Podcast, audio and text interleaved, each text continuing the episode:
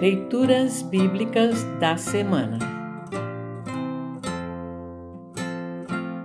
O trecho do Antigo Testamento para o nono domingo após Pentecostes está registrado em Gênesis, capítulo 9, versículos 8 a 17.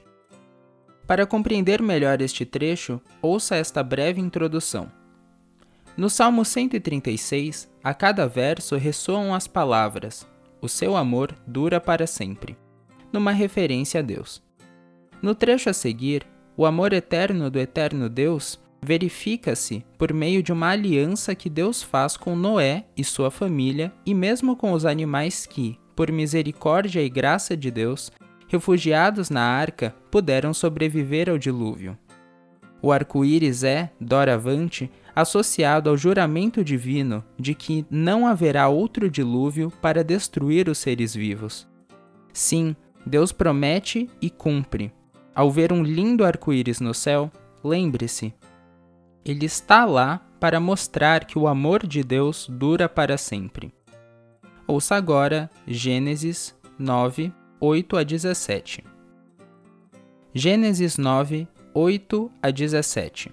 Deus também disse a Noé e aos seus filhos: Agora vou fazer a minha aliança com vocês, e com os seus descendentes, e com todos os animais que saíram da barca e que estão com vocês, isto é, as aves, os animais domésticos e os animais selvagens. Sim, todos os animais do mundo. Eu faço a seguinte aliança com vocês. Prometo que nunca mais os seres vivos serão destruídos por um dilúvio. E nunca mais haverá outro dilúvio para destruir a terra. Como sinal desta aliança que estou fazendo para sempre com vocês e com todos os animais, vou colocar o meu arco nas nuvens. O arco-íris será o sinal da aliança que estou fazendo com o mundo. Quando eu cobrir de nuvens o céu e aparecer o arco-íris, então eu lembrarei da aliança que fiz com vocês e com todos os animais.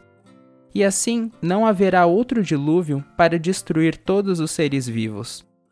Quando o arco-íris aparecer nas nuvens, eu o verei e lembrarei da aliança que fiz para sempre com todos os seres vivos que há no mundo. O arco-íris é o sinal da aliança que estou fazendo com todos os seres vivos que vivem na terra. Assim termina o trecho do Antigo Testamento para esta semana.